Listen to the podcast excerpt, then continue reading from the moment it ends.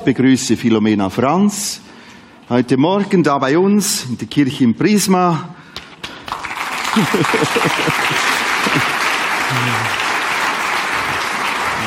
Wir machen das hier zu zweit.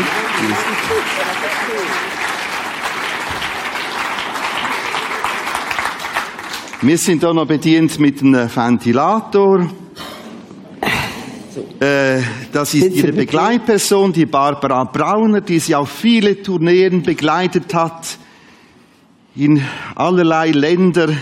Kurz einige Hintergründe.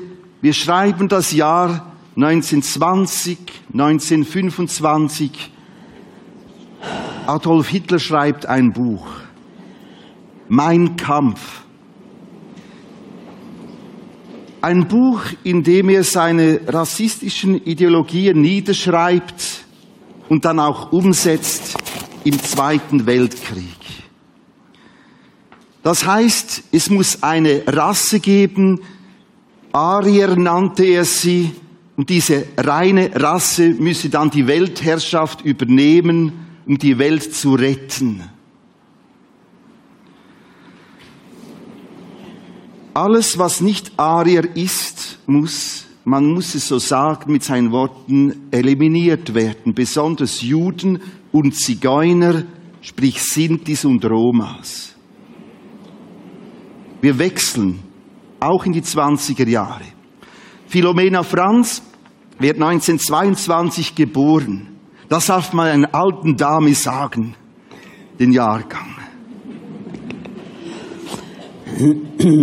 Sie ist in einer Familie geboren als Zigeunerin, aus dem Stamm des Sintis. Ihre Mutter hat einen jüdischen Hintergrund. Und jetzt merken wir, was da passiert. Hitlers Mein Kampf und ihr Leben. Sie ist in der Musik zu Hause, sie singt, in große Konzertsäle hat es sie gebracht, sie hat sogar von, vor Eisenhower und de Gaulle gesungen, dann später. Ihr Großvater ist so die Säule in der Familie, er war Hofmusiker bei König Wilhelm II., bekam von ihm auch eine große Auszeichnung, die Goldene Rose. Dann setzt sich Philomena Franz immer mehr ein für Aufklärung von dem, was da geschehen ist unter Hitler. Die ganzen Konzentrationslager, sie war in mehreren von denen, die bekanntesten sind äh, Auschwitz und Birkenau. Sie setzt sich für Aufklärung, für Rechte ein und dann als Anerkennung wird sie ausgezeichnet. 1995 mit dem Bundesverdienstkreuz und dann 2002, 2001 mit der Titel Frau Europas. Diesen Titel tragen nur 22 Frauen. Unterdessen läuft ein größeres Projekt einen bekannten Regisseur, um ihr Leben noch auf Leinwand zu bringen. Und heute ist sie unter uns, so Gott will, und wir es schaffen auch heute Abend im O2. Nochmals herzlich willkommen da bei uns im Prisma.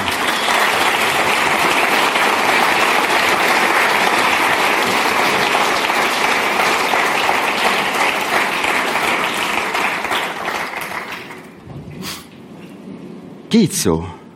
Geht. Bestens. Bestens. Ich lese ab und zu ein Zitat aus Ihrem Buch, das kann man hier im Prisma Saal am Ausgang auch kaufen. Das Buch heißt Zwischen Liebe und Hass. Ein erstes Zitat. 1938. Ich muss noch sagen, Philomena ist sich gewohnt, ungefähr anderthalb Stunden ihr Leben zu erzählen. Und meine Aufgabe ist es jetzt, das in 45 Minuten etwas hervorzuholen. Ach, das ist Vielleicht feiten wir ab und zu um die Zeit, je nachdem. Aber wir kommen schon zurecht miteinander. Deshalb steige ich jetzt schon greift direkt ein. 1938 hatten wir, so Zitat in Ihrem Buch, hatten wir immer noch festes Engagement. Zum Beispiel in der Liederhalle in Stuttgart, im Wintergarten in Berlin, im Lido in Paris, wo du überall warst damals, und in anderen großen Häusern. Wir traten dort auf und die Tage und Monate vergingen, aber bald änderte sich unser schönes Leben. Wie oft weinte ich abends. Ich war nicht Arierin. Was ist da plötzlich geschehen, Philomena? Ja, man hat ja, man war jahrelang beliebt mit unserem Ensemble. Und dann auf einmal hat sich die Welt gedreht für uns. Es war alles anders. Ich habe gesagt, Vater, was ist geschehen? Was ist passiert? Und ich hatte noch einen Bruder, der war noch beim Militär, ne? Und da hat er gesagt, ach, das betrifft uns doch gar nicht, das hat mit uns nichts zu tun. Mhm. Die haben es halt jetzt mit, Jüde, mit, mit unseren mhm. jüdischen Freunden. Jetzt von der Lautstärke so? Wenn du noch etwas lauter ja. reden kannst. Ja, natürlich. Als wäre ich schwerhörig. Einfach als wäre ich schwerhörig. Nein, es geht schon. Ich mach schon. Ich mach doch. Ähm, er hat gesagt, es, es geht uns nichts an. Das hat, betrifft uns ja gar nicht. Mhm. Ich habe einen Sohn beim Militär. Ne? Und wir machen hier Musik und sind, wir können überall noch hinfahren. Aber äh, man hat doch gesehen, was damals war. Diese, diese ganze, ähm, dass man alles äh, den Juden kaputtgeschlagen hat. Man ist durch die Straße gegangen, man war sprachlos. Man, man konnte gar nichts mehr sagen. Ich bin zu meinem Vater gegangen und gesagt, Papa, guck mal, was ist denn hier passiert? Und dann hat mein Großvater gesagt, er war ja mitten, immer noch in, in der Gruppe mit, ne? Es ging ihm ja auch noch gut. Und da hat er gesagt, machen wir so schnell wie möglich. Ich liebe dieses Land, hat er gesagt. Ich habe hier auch meinen Dienst gemacht und meine Söhne sind dann an der Front draußen.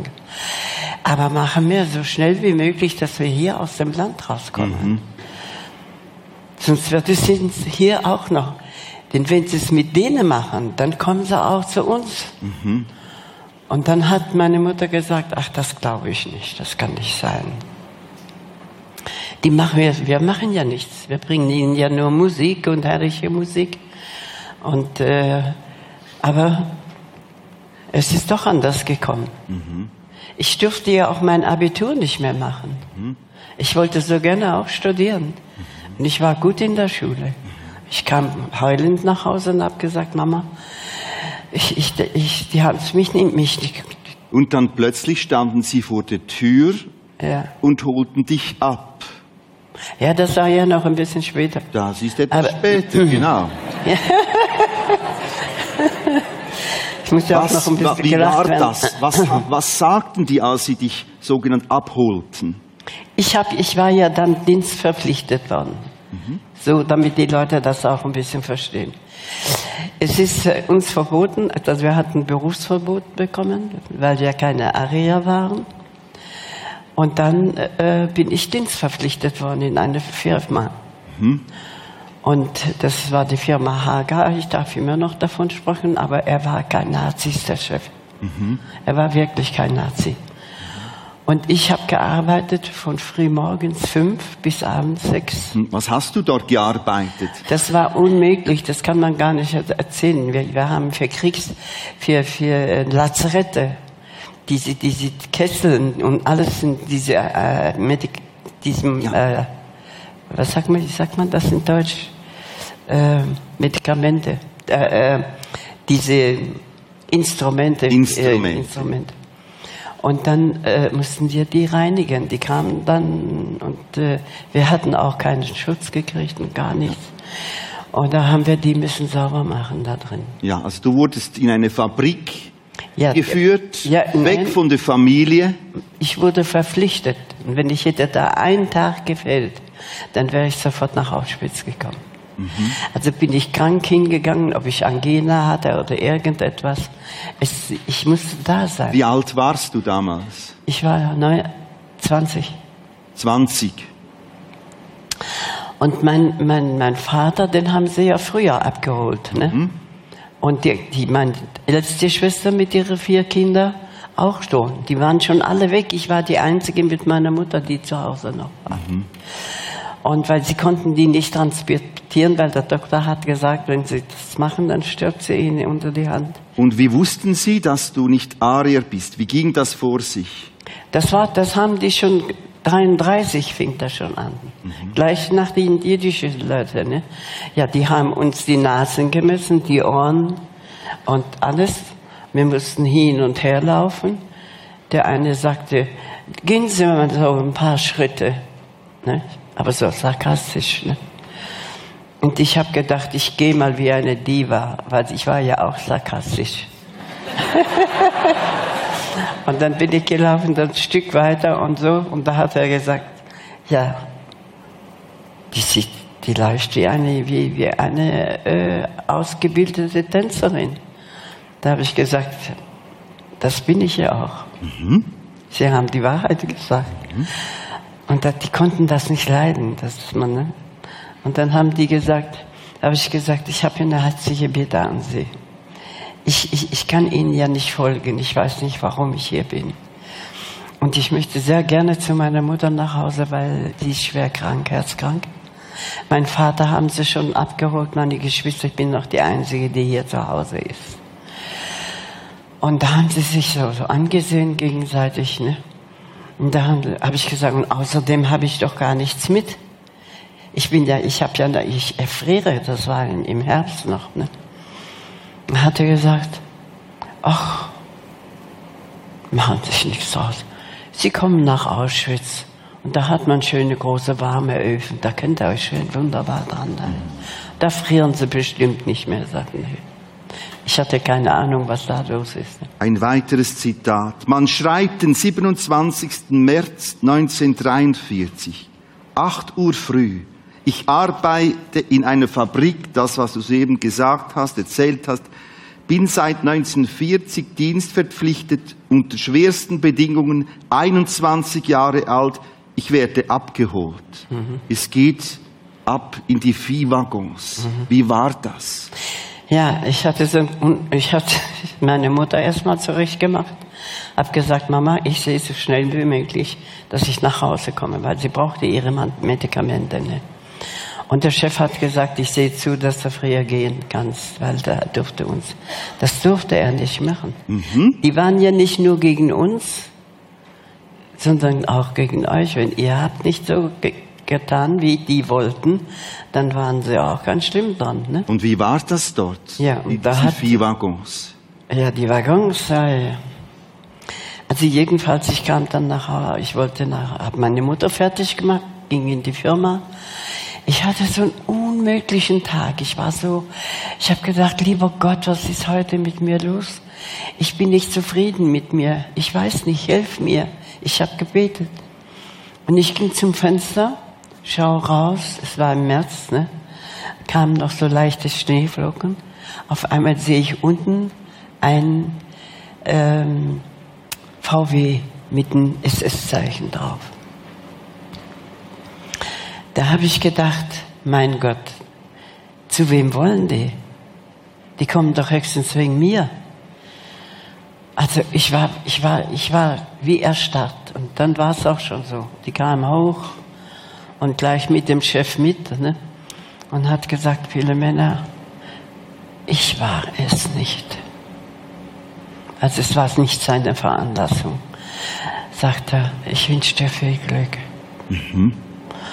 Und die SS haben mich dann genommen in die Kittelschürze. Ich durfte mich gar nicht umziehen. Ja, und von seitdem habe ich meine Mutter nicht mehr gesehen. Äh, ich war dann noch so acht Tage äh, da bei denen im Gefängnis. Und dann endlich ging dann der große Transport. Das war ein Sammeltransport. Da waren kleine Kinder, Wickelkinder. Ich habe vorhin das kleine Kind gesehen, da ist mir das wieder eingefallen. Und äh, man war einfach sprachlos. Ich, ich, ich habe gedacht, was, was sind das bloß für Menschen? Was ist aus denen geworden? Hier ist der Teufel los. Das gibt doch das, ein guter Geist lebt nicht mehr unter uns. Ja, aber es hat ja alles genützt. Die Waggons, also das waren Viehwaggons, da waren hm? früher Vieh, äh, Kühe hm. drin und was weiß ich.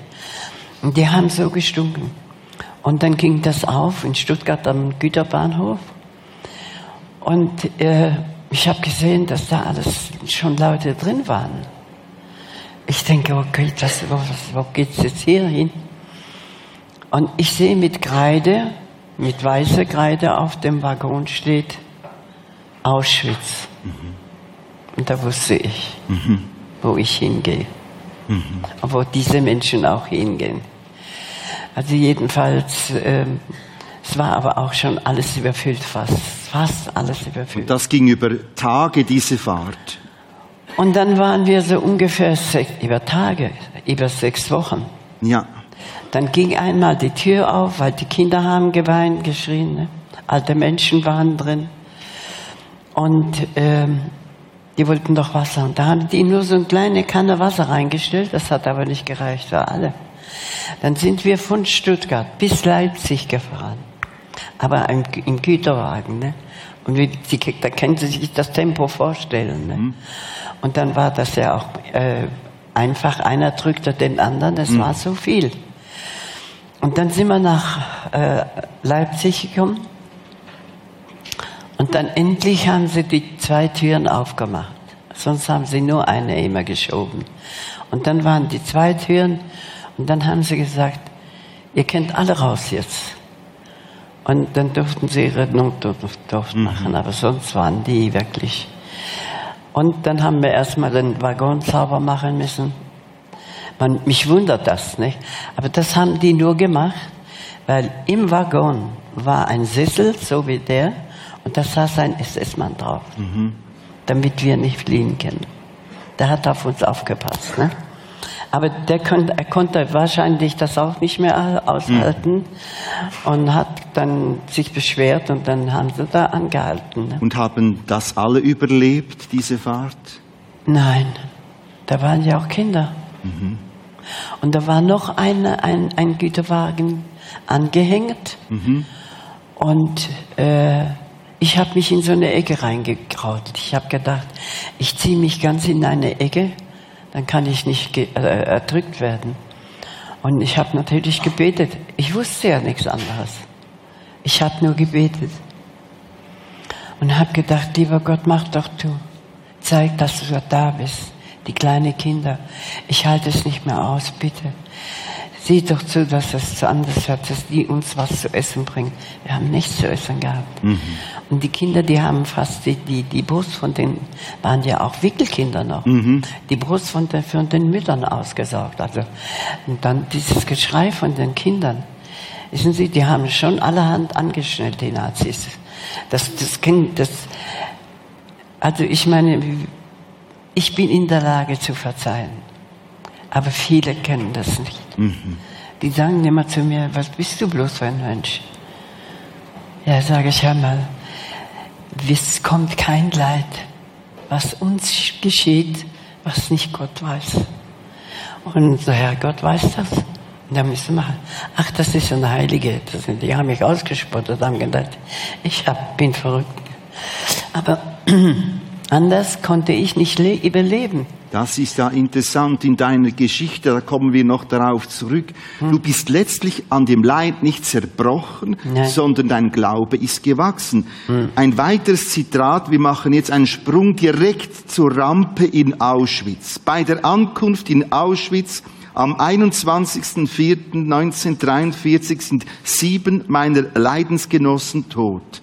Es ist vier Uhr morgens. Rampe Auschwitz. Alte Frauen, Männer und Kinder müssen sich in einer Reihe aufstellen. Es riecht eigenartig. Mhm. Lastwagen fahren an uns vorbei. Ihre Fracht besteht aus Leiden, aus Leichen, alle nackt. Versuch, laut genug mit mir zu reden. Ja. Ich bin ein schwerhöriger Mann, dann geht's besser übers Also. Was, äh, erzähl das, was jetzt passiert. Du kommst da an auf der Rampe und jetzt. Ja, das ist, die Türen sind erstmal aufgegangen und dann kamen erstmal die großen Schäferhunde, das waren solche Bullen. das. Und die gingen schon auf die Leute los, wollten sie beißen und alles. ne? Und jetzt mussten wir aber stramm stehen, wie die Soldaten. Wir waren in einer Reihe. Ne? Ja. Und das waren vielleicht 20 oder 30 Züge. Ja. Die gingen, weiß Gott, wie lang, wie weit. Und ich, als ich, wir rauskamen, und ich hatte ein, ein Mädchen, die war so vielleicht 16. Ja. Entweder haben sie die da verloren, sie war aber keine Christin, sie war Jedin, ne? ganz jung. Und dann kam, und die, die guckte dann so und die weinte so fürchterlich, die war so hilflos. Und dann habe ich sie genommen zu mir im Arm und hab mit ihr, hab so, hab ihr ein Wiegenlied gesungen hab sie, und hab's auf andere Gedanken gebracht. Und die, die klammerte sich dann so an mir. Ne? Und, und dann ging die Tür auf. Und da kam uns Lastwagen entgegen.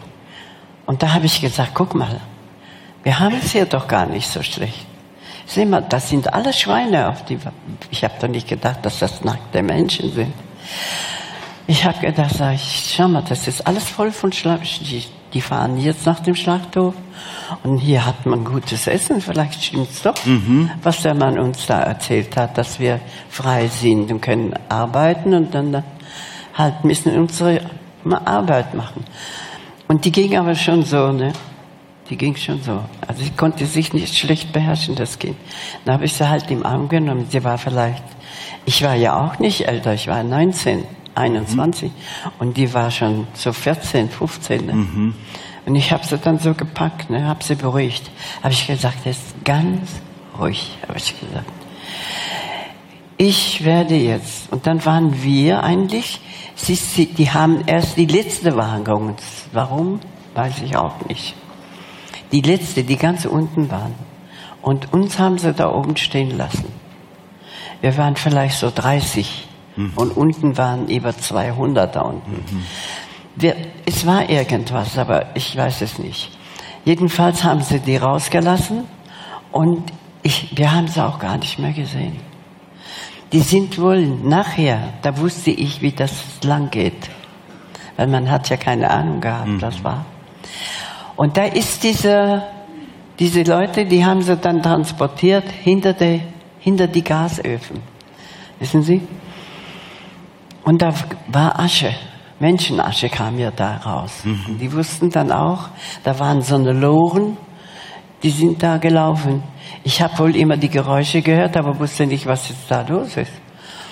Und da haben die müssen die Menschenasche auf die Waggons. Äh, Also die Menschen, das war dann später bei dir so, Ja, die mir auch. Menschen Asche schaufeln, Ja, ja. um abzutransportieren von denen, die vor euch ja. vergast Also und verbrannt wurden. Es gab ja auch, es war ja auch so, die Menschen waren ja erschöpft. Von Was? die Fahrt, wir haben ja nichts zu essen gehabt, keinen. Ja. Und dann sind sie erstmal da hinten, mussten erstmal Und arbeiten. was machten sie mit dir? Mich haben sie, ja, dann hieß es, äh, Sie wollten ja zuerst eine Prostituierte aus dir machen. äh, ja, da kamen wir in so eine Baracke rein, da haben sie uns die Haare abgeschnitten. Okay. Und die Nummer tätowiert hier. Das ist diese Nummer. Ja. 10550. Ja. Und das war besonders für ältere Leute sehr schwer. Die haben doch nicht mehr so, die konnten sich doch nicht mehr so artikulieren oder konnten was behalten noch, ne? Ja, die waren gleich weg oder, oder der, der SS-Mann hat einen Gewehrkolben genommen und hat sie gleich eine eben, Ja. Und was geschah mit dir? und ich weiß nicht, ich habe, ich, ich konnte eigentlich gar nicht mehr reden. Ich war, mir hat die Sprache genommen. Und das junge Mädchen hatte ich immer noch bei mir gehabt. Aber in diesem Moment ist ja noch nichts passiert. Das mit dem Querkolben, das haben wir erst, erst später erlebt. Aber wir waren jetzt noch da und haben gedacht, was passiert jetzt mit uns? Ne? Naja, und ich habe aber immer gesehen, dass da Frauen reingingen in, dem, in der Baracke. Da war ein Tisch Und da war auch eine, eine Frau, eine SS-Frau, hat gesessen, habe ich ja später erst gesehen, ne? die hatte so eine Haarschratz und Dings. Da habe ich und habe die viele Haare gesehen. Ja, und ich kam dann da rein und, und, da, war ein SS-Mann, der lehnte sich so an, an die Wand. Und dann kam er so durch, es waren ein paar Frauen neben mir noch, und sagte, Mund auf. Und ich, ich will ja nicht damit angeben, aber ich habe immer noch meine eigene Zähne.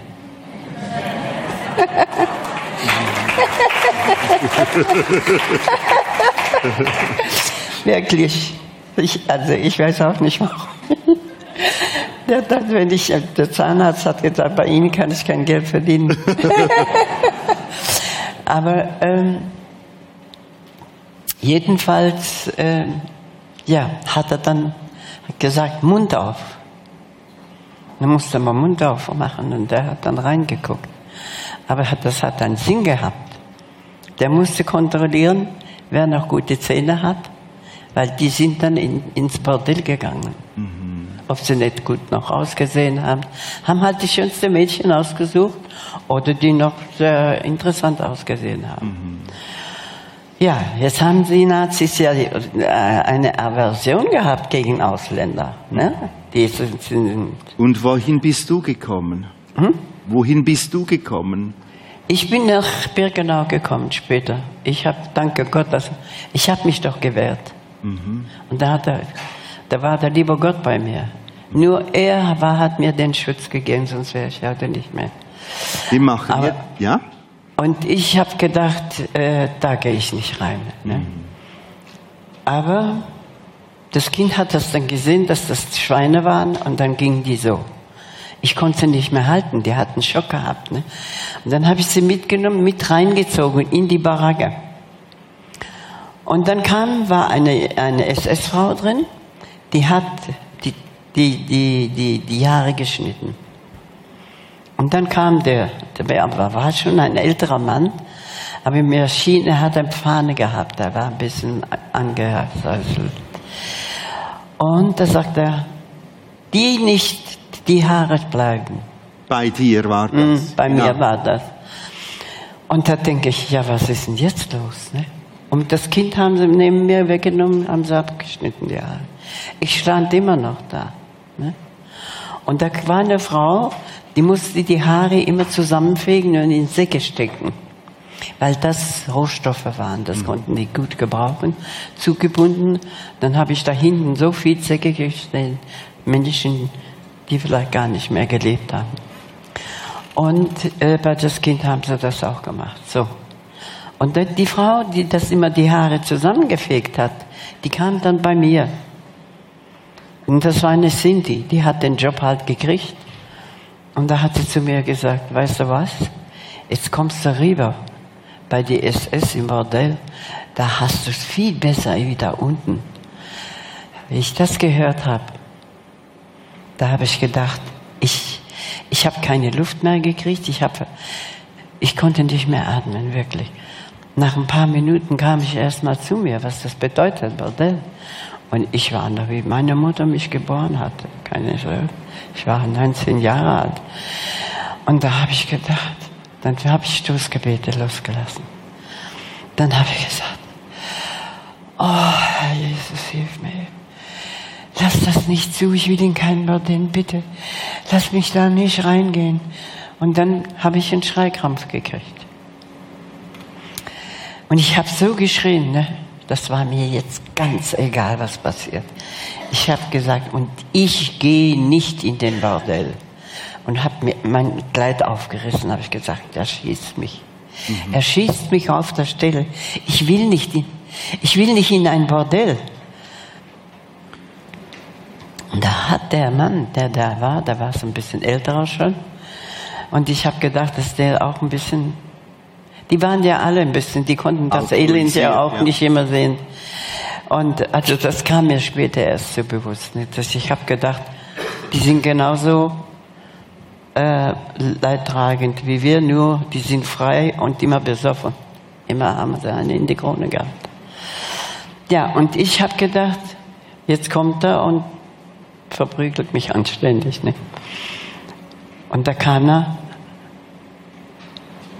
gar nichts gemacht. Ich habe nur, äh, ich nur gesagt, meine Haare habe ich so rausgerissen. Ich habe gesagt, lasst mich in Ruhe, ich will nicht mehr. Ich will nicht in, ich keine Hure sein. Ich will nicht in eurem Bordell.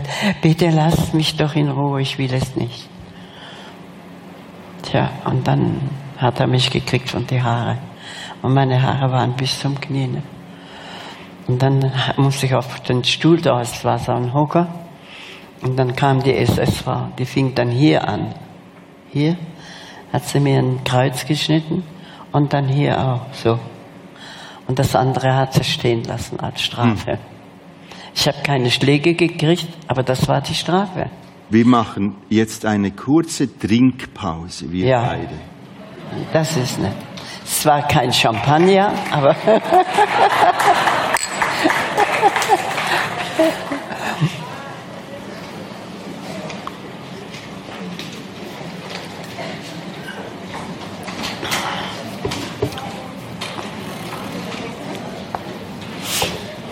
Ja. Situation in Birkenau. In einem Buch schreibst du vom Block 11, dem Steinbruch. Hölle ohne Ausgang. Was war das jetzt? Hölle ohne Ausgang. Hölle ohne Ausgang. Als ich das las, ich habe noch nie den Eindruck gehabt, ich habe Hölle so, so intensiv empfunden, als ich das las in deinem Buch. Wie war das? Station Block 11. Wie war das da? Ja. Das ist sehr schwer für mich. Ich habe da so viele Menschen sterben sehen. Ich war die Letzte, ob das alte Menschen waren oder die Kinder, die haben sie einfach so genommen. Also die haben sie jetzt, das, äh, das war Block, das Block 11 war ja im Grunde genommen dieses ähm, Vernichtung. Das war die, die Gaskammer, also sozusagen. Und wir haben gesagt Block 11 drauf. Ne? Mhm. Und also die jetzt aus dem, da waren ja Menschen drin im Block 11, aber die dann rausgenommen worden sind. Mhm. Und da mussten wir oder nachts um zwölf, um eins, so wie es denen gefallen hat.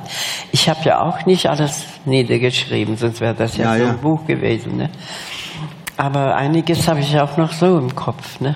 Und dann mussten wir raus, alte und sowas. Und es waren viele ältere Menschen, die wir, die gar nicht mehr laufen konnten. Und von, von, von Birkenau bis rauf nach dem Hauptlager, wo das Krematorium war, da hatten wir, das, das war furchtbar weit, das war ein weiter Weg, ein paar Kilometer. Und dann konnten die älteren Leute das ja gar nicht mehr machen, oder die Mütter, ihre Kinder wo Mann schon vergast worden sind. Die sind ja in die Blöcke reingekommen, haben sich einfach ein paar Leute rausgesucht, ob das Eheleute waren oder Familie, einfach so raus, raus, raus mit dem Knüppel in die Hand. Und dann wussten wir, die kommen nicht mehr. Die sind dann oben dann vergast worden. Ne? Aber ich war ja jetzt noch Zugang. Ne? Ich war nicht lange drin. Ich war vielleicht zwei Monate. Ich bin ja nach Auschwitz gekommen in der Hoffnung, meine Schwester wiederzufinden oder meine Angehörigen, meinen Onkel mit die vielen Kinder und die Frau. Und als ich da ankam, da hat mir eine Frau gesagt, hör mal, äh, ich kenne zwar die, ich weiß aber, dass da eine in dem Lazarett ist. Eine ist noch im Lazarett und eine ist auf der Schreibstube. Die waren aber nicht, also die im Lazarett, das war meine Cousine. Und die in der Schreibstube, das war eine gute Freundin halt, gute Bekannte. Und bei die Sinti ist es halt so, die haben sich gegenseitig immer geholfen. Dann hast ging. du die Schwester dort getroffen? Nein. Ich habe gehofft, dass die mir sagen kann, wo sie ist. Und dann kam sie, hat sie mich im Arm genommen und hat gesagt, die Louise ist nicht mehr hier, aber ich kann dir nur eine traurige Nachricht geben.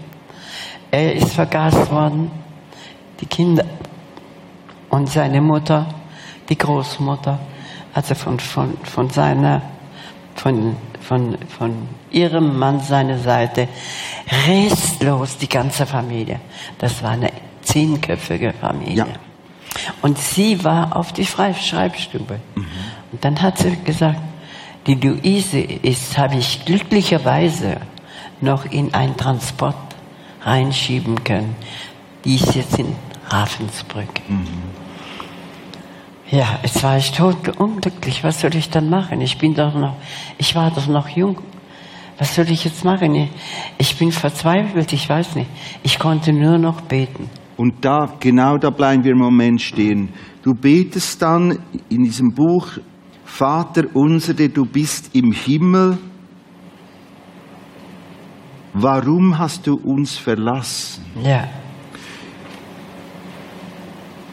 Was machte denn der liebe Gott hier?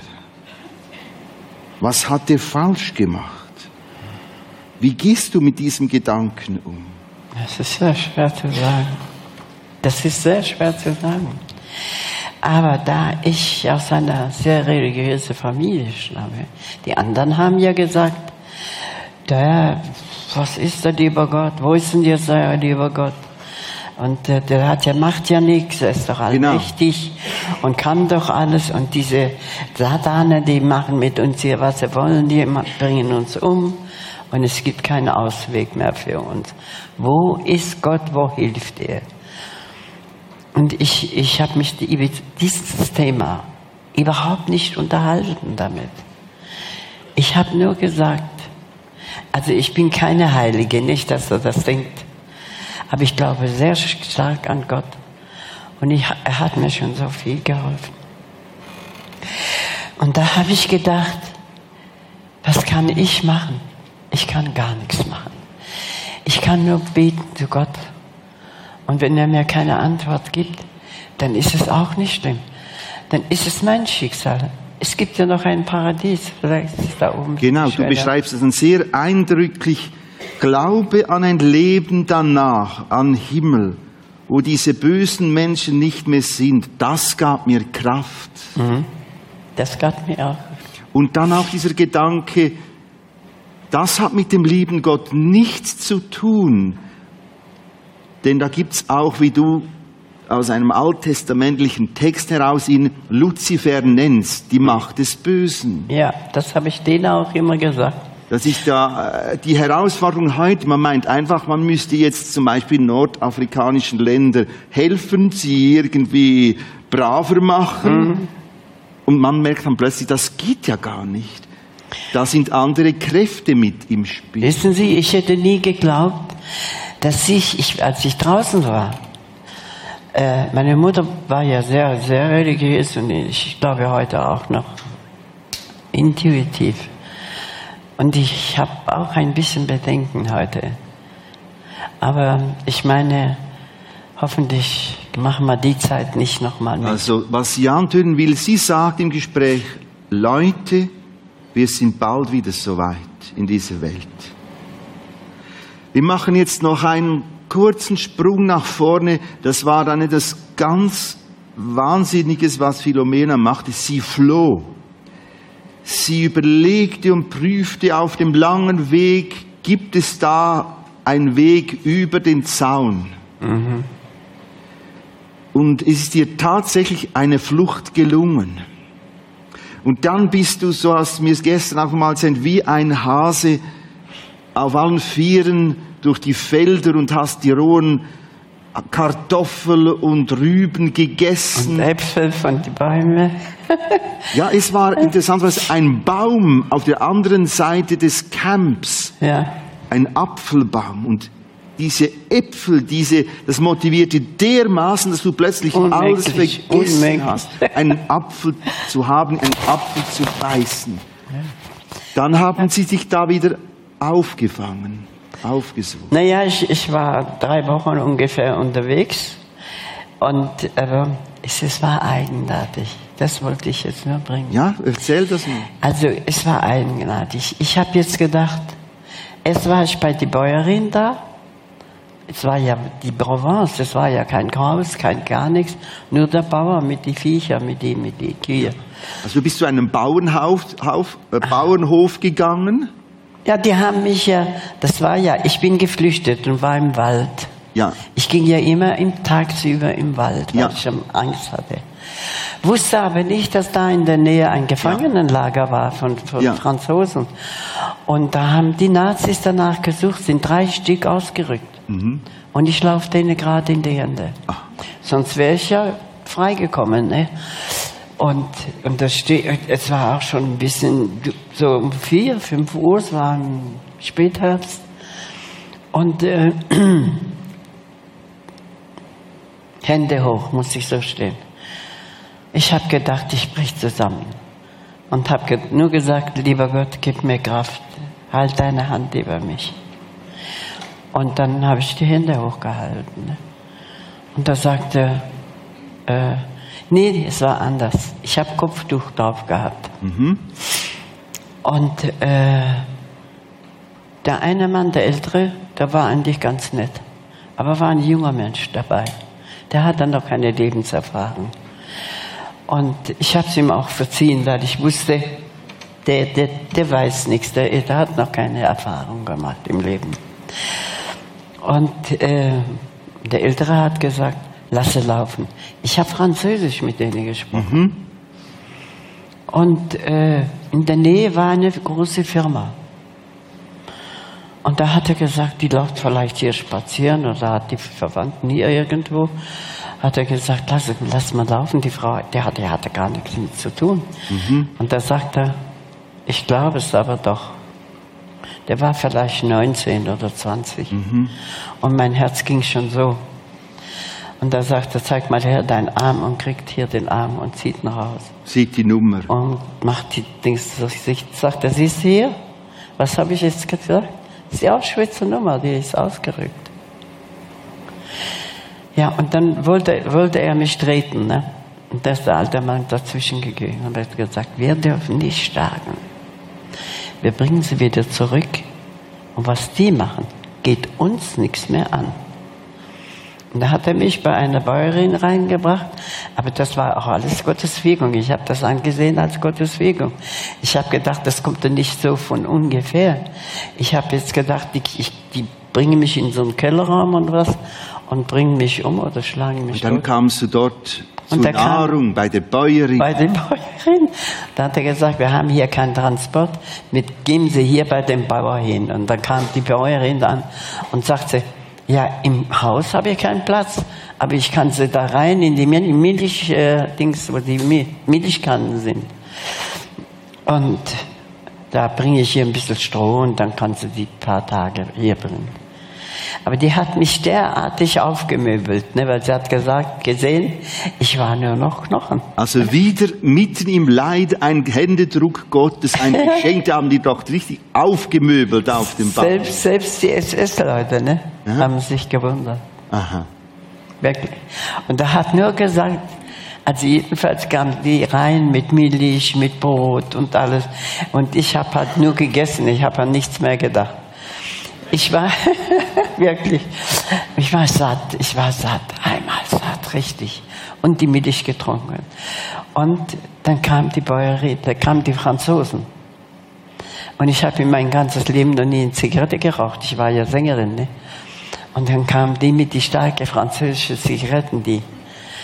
Und da habe ich gedacht, ach, probier's mal. Vielleicht geht's da besser. ja, man war noch so dumm, ne? man hat keine Ahnung gehabt.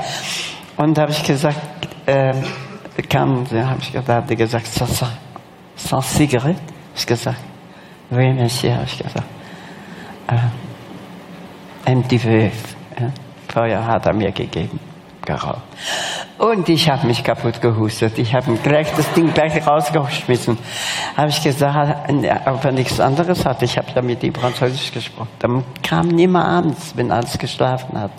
Hatte mir so eine Tafel Schokolade gegeben. Oh. Weil die haben ja diese, diese Rote Kreuz-Pakete gekriegt damals.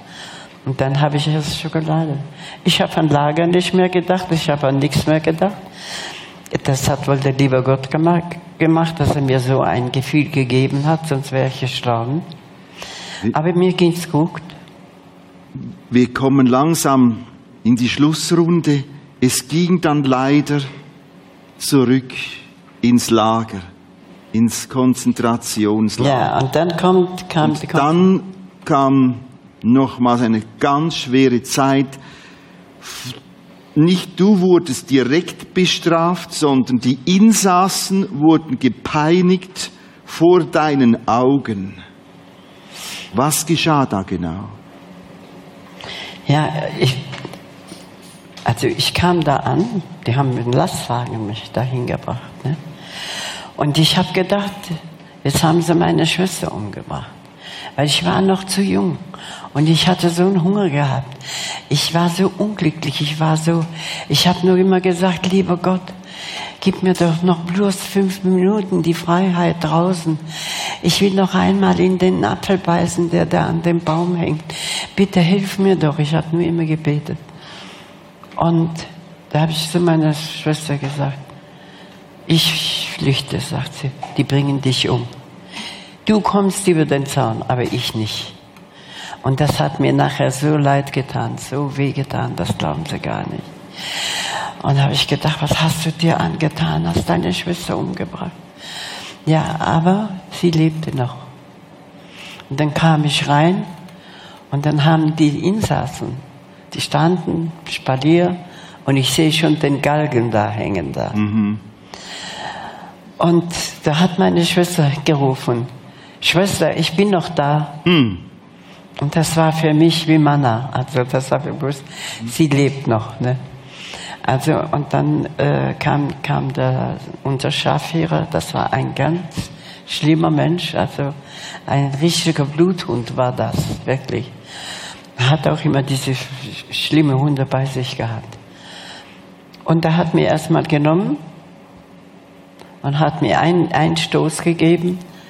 Aber da ich ja Tänzerin war und ich war im Ballett, habe ich nicht so viele Knochenbrüche gehabt. Das war mein Glück. Ich wusste immer, wie ich falle. Und ich bin, ich habe mich dann auf den Bauch fallen lassen. ne. Ja, und dann hat er gesagt, hier habt ihr sie. Wegen ihr habt ihr müssen drei Tage stehen, ohne Wasser, ohne Brot, ohne was zu essen. Und da habe ich gedacht, Gott, was habe ich meine Schwester angetan? Hier habt ihr sie, macht mit ihr, was ihr wollt, bringt sie um, macht alles, was ihr wollt. Und ist sich gegangen. Und dann kam sie in den Stehbunker. Nee, das war ein anderes Mal. Ja. Und dann, was glauben Sie, wenn Sie drei Jahre im Lager sind, da erfahren Sie schon Ja. was, ne? Also, ich erzähle nur, die, die, was, was jetzt das Schlimmste für mich war, ne? Nun gut, ich war da und ich habe dann, dann kamen dann zwei SS-Leute, haben mich nach, die Hände nach hinten gefesselt und haben mich dann hochgezogen. Und ich hing dann da. Und dann, ich, ich hatte ja das Bewusstsein verloren, das ist klar. Und dann haben die gesagt, so, hier habt ihr sie. Ihr könnt jetzt machen mit ihr, was ihr wollt. Sie ist schuld daran und ist sich gegangen. Und wie der weg war, ne, das war so ein Stück von denen ihr Hauptsitz, wo die äh, von dem Aufenthaltsraum der SS-Leute, ganzes Stück zu laufen. Und ich hing da hinten jetzt, hinten nach, von der Hände nach hinten. Und dann kam, wir hatten aber, ich habe immer Glück, ich habe immer Glück gehabt. Ich weiß nicht, ich konnte es mir auch gar nicht erklären. Ich habe nur immer gesagt, lieber Gott, helf mich, lass mich nicht so lange leiden. Lass mich ganz schnell sterben. Bitte, bitte, helf mir. Und da kamen die ganzen Leute, die ganzen Leidensgenossen. Und die haben an die Dinger da gerubbelt und gemacht. Und bis ich runtergefallen bin, da war ich unten, da war ich bewusstlos. Und die SS-Leute haben aber, die haben ja gesagt, macht mit ihr, was ihr wollt. Also haben sie es auch gemacht. Ne? Haben sie mich runtergeholt. Und dann haben sie mich reingetragen in, im Block. Und so hast du immer wieder mitten im Leid Gott erlebt. eine Passage, die mich bewegte und die hilft, die helfen kann, etwas besser zu verstehen. Du kamst in einem anderen Zusammenhang, ich meine für drei Monate in einen Stehbunker, Dunkelkammer. Und dann sprichst du, in, schreibst du im Buch, dann kam ein Engel. Wir denken immer, Engel ist irgendeine Figur, weiß mit Flügeln, aber es war ein Mensch und er brachte dir Brot. Ja. Und genauso wie es in der Bibel steht, Gott kann einen Menschen schicken und Mhm. das kann ein Engel werden. Ja, Wie war war das? Was hat er dir gebracht? nee, der, der, das war mir aber auch bewusst, dass Gott den geschickt hat. Das war ja gar nicht anders möglich.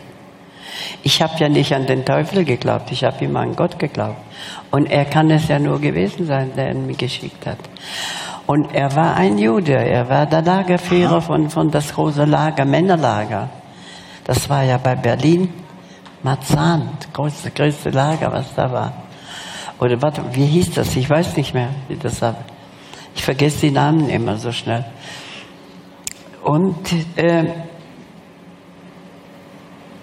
ja, da haben sie, war ich acht Tage da.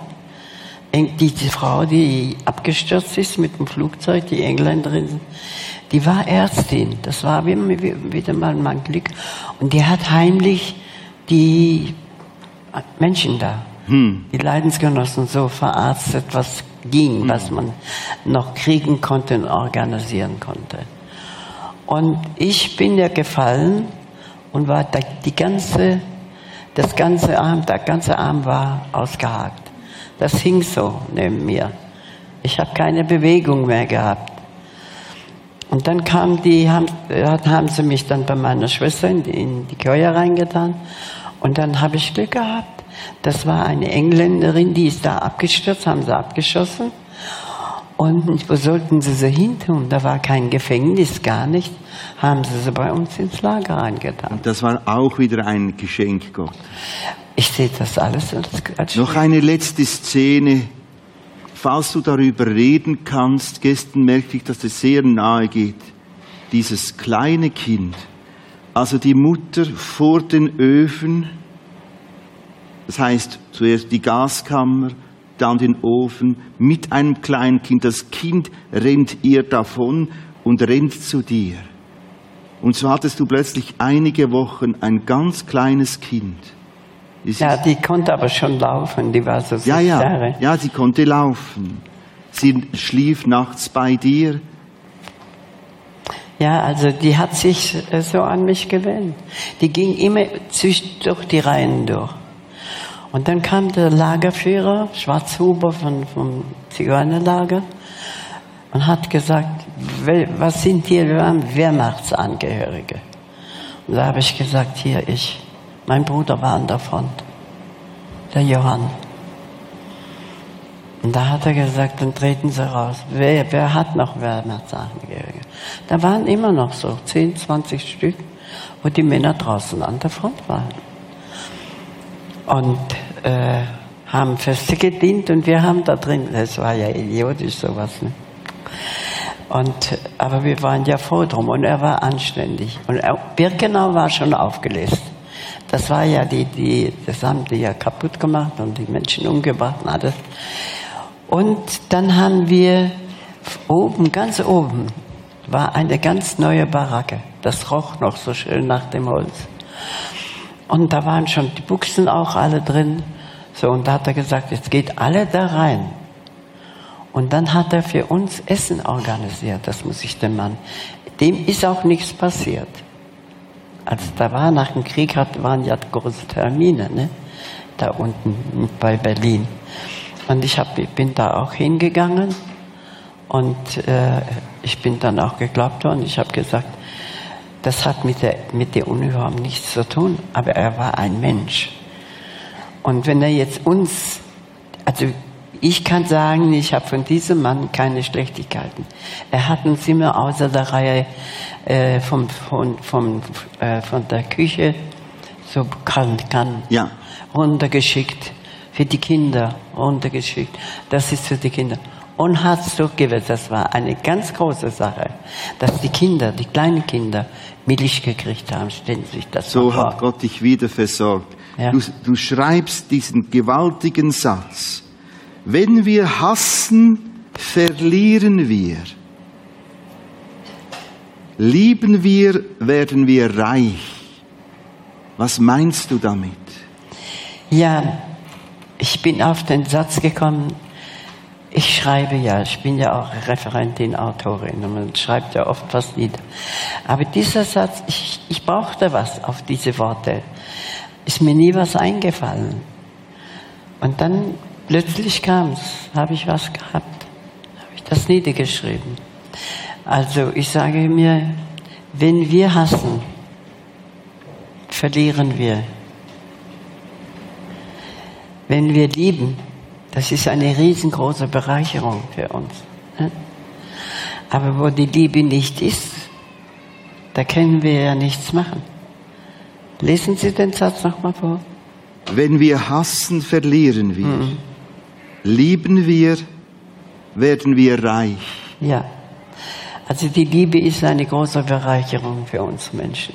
Wenn wir die Liebe nicht haben, geben wir unser, unsere Tugend und unser alles, was wir haben, geben wir auf. Und die Liebe, wenn wir lieben, werden wir reich. Es ist eine große Bereicherung für ihn.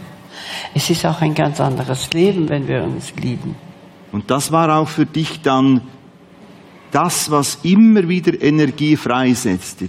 Das Beten, Bibelverse, dann die Sicht, ich will vergeben.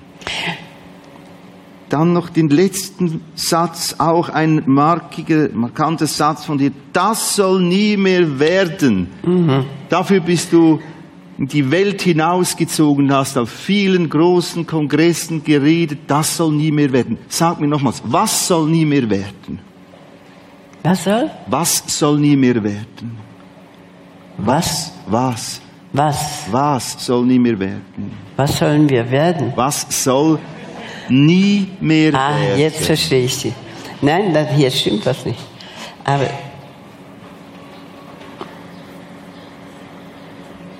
was soll nie wieder werden? Ja. Das habe ich.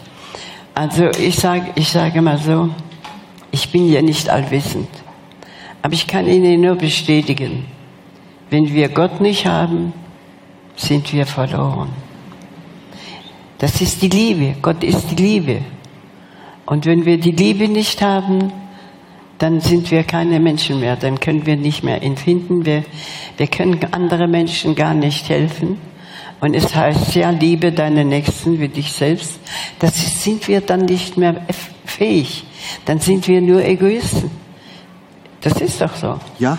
Und wir haben das erlebt. Ich habe das erlebt. Und nicht nur ich, viele andere auch.